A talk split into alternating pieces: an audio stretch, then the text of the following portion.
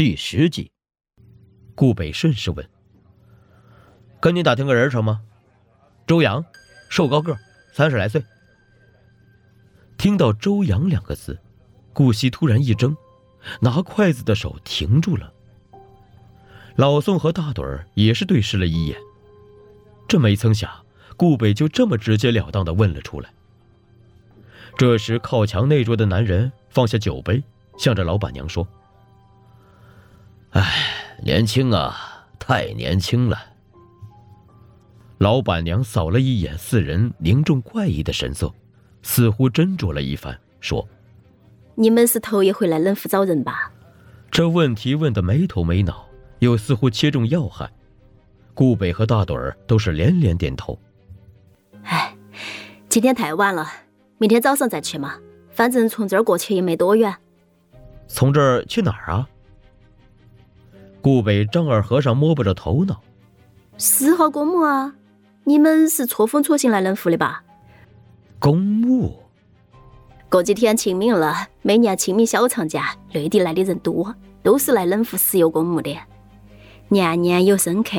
瞧你们这样子来找几十年前埋在这边的长辈。顾北正诧异。邻桌的那个男人却打开了话匣子，和他攀谈起来。男人告诉他，他的父亲曾在镇上的卫生院当会计，如今子承父业，干了几十年的卫生院的会计，也到了退休的年纪了。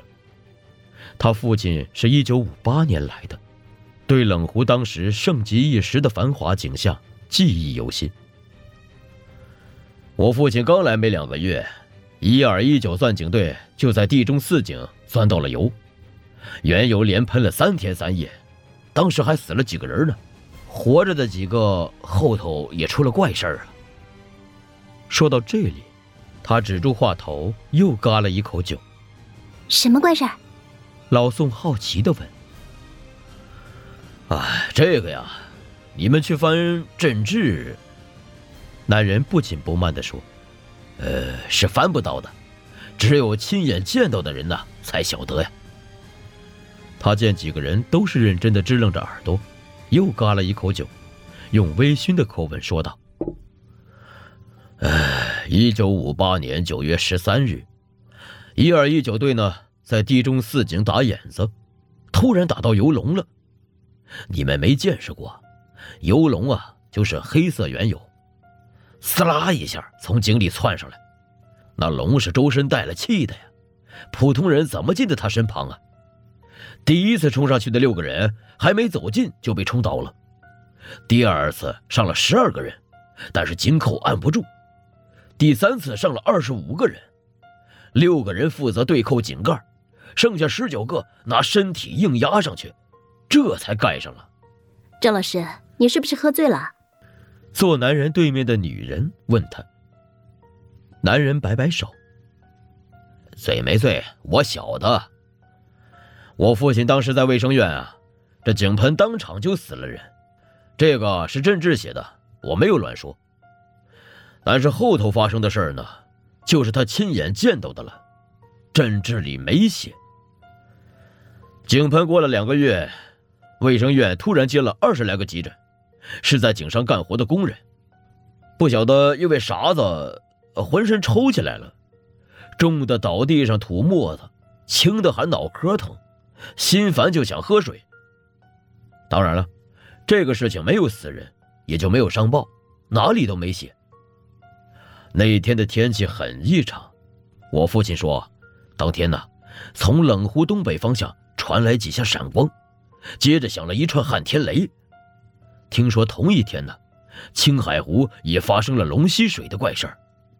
这些都不算离奇，最离奇的是啊，这二十来个工人有一个共同点，他们虽然是从各个队送来卫生院的，但刚好都是九月十三日那天去地中四井帮过忙，冲到最前头的那一批呀。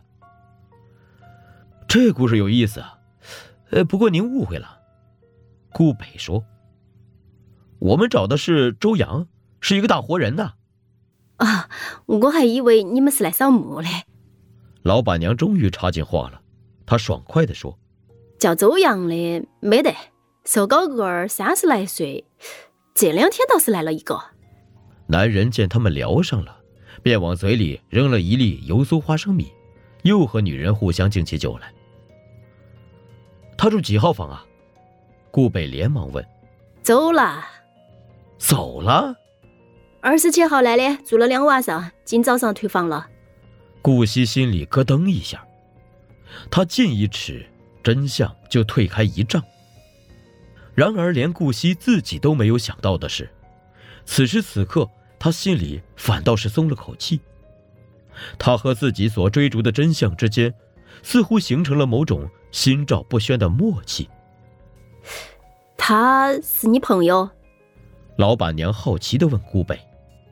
怪头怪脑的，昨天晚上，哦不，今天早上，他从外头回来喊醒我退房。老板娘说着。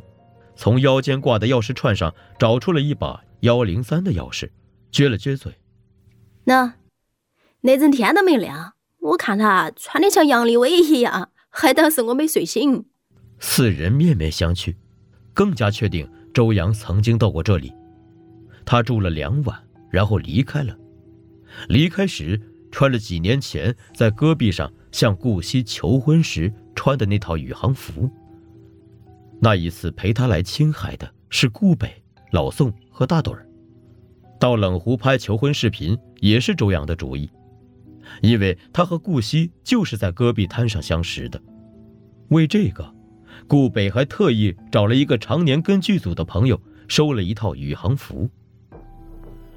顾北负责开车，大盹儿负责操作无人机，三个人合起伙来骗顾惜说是出差。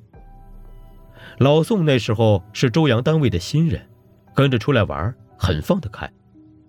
戈壁之行结束，回到北京之后，顾北女朋友就变成了前女友，老宋成了他的新女朋友。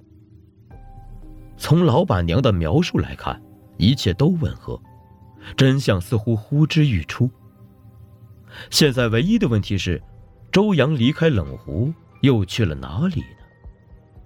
顾惜面对眼前的情形，脑子飞快地运转着，猜测着周阳来青海的动机。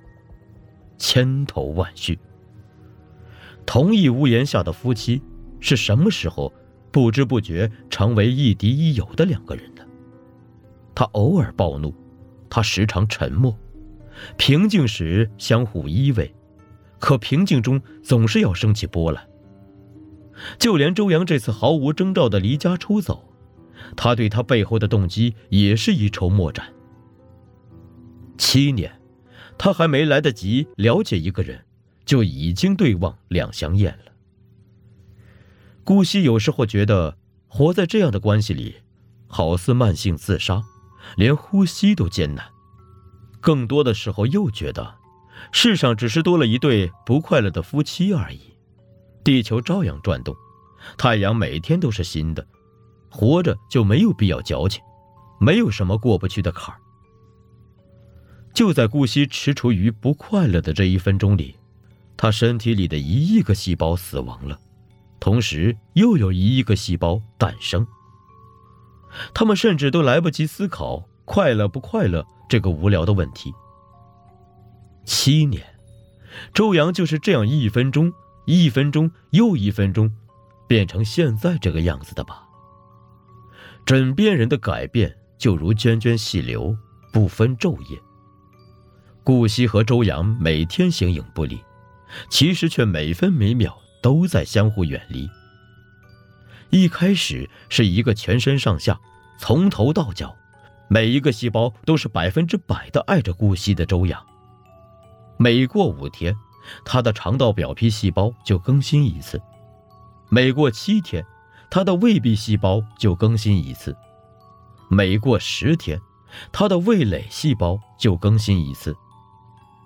从什么时候开始，他不再夸赞他的厨艺，不再津津有味的吃他做的菜？他们有多久没有坐下来好好吃个饭了？每过二十八天。他的皮肤细胞就更新一次。从第几次肌肤之亲开始，他变得推脱、冷淡了。每过一百二十天，他的红细胞就更新一次；每过一百八十天，他的肝脏细胞就更新一次。就连骨细胞和心脏细胞，也会每隔若干年就更新一次。从哪一次争吵之后，他开始变得口是心非、心不在焉？